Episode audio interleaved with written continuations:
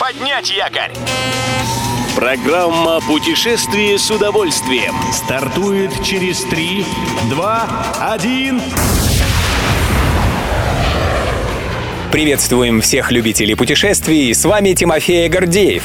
Сегодня в программе вы узнаете, какую скидку дают на круизы по рекам России, готов ли Китай к запуску паспортов вакцинации и как скоро восстановится мировой туризм.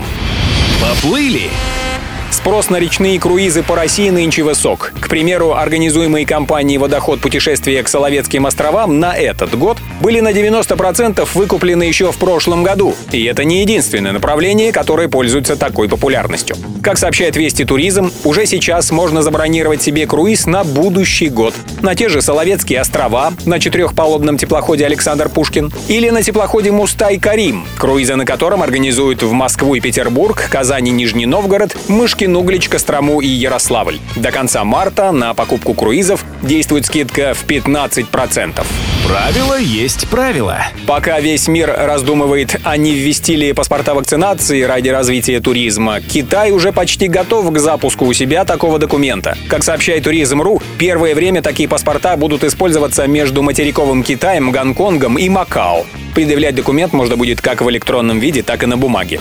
Официально переговоры с Китаем о подобных сертификатах вакцинации никто не ведет, но, думается, это уже не за горами. В паспорта вакцинации, напомним, будут вносить даты о сделанных прививках, количестве доз, результатах всех предыдущих тестов. Едем дальше.